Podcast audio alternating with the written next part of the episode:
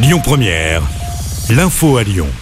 Bonsoir à tous. À la une de l'actu, Michel Mercier, condamné. L'ancien garde des Sceaux originaire du Rhône a écopé cet après-midi d'une peine de trois ans de prison avec sursis. Il était jugé par le tribunal correctionnel de Paris pour avoir octroyé des emplois parlementaires fictifs à son épouse et une de ses filles entre 2005 et 2014. Un homme tué d'un coup de couteau à Villeurbanne. Ce sont nos confrères de BFM TV qui rapportent les faits. La victime a été agressée la nuit dernière. Elle n'a pas survécu à ses blessures. Selon les premiers éléments, une dispute entre personnes alcoolisées serait à l'origine du drame. Une personne aux urgences après avoir sauté d'un pont. Faits se sont produits ce matin aux alentours de 10 heures. Un homme s'est jeté depuis l'ouvrage situé à côté d'une zone commerciale à Villefranche-sur-Saône. Il a été transporté à l'hôpital Édouard Herriot.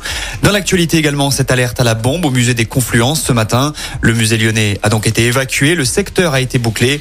Pour des raisons de sécurité, le site ne rouvrira ses portes que demain aux visiteurs.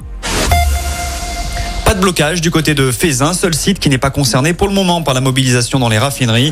Deux jours de grève annoncés par la CGT pour dénoncer la réforme des retraites.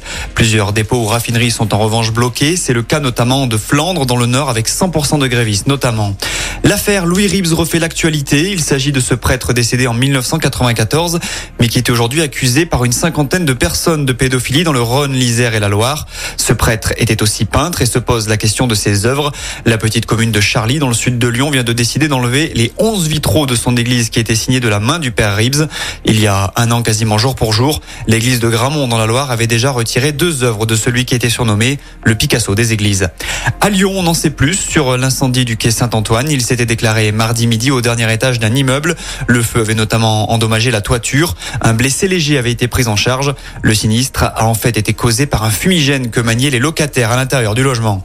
Dans l'actualité également, une assistante maternelle mise en examen mardi près de Lyon. Elle est soupçonnée d'avoir secoué un bébé de 7 mois qu'elle gardait. Les faits remontent à vendredi dernier dans une commune située en Nord-Isère. Le nourrisson a été hospitalisé à l'hôpital femme-mère-enfant de Bron. Il a été victime du syndrome du bébé secoué.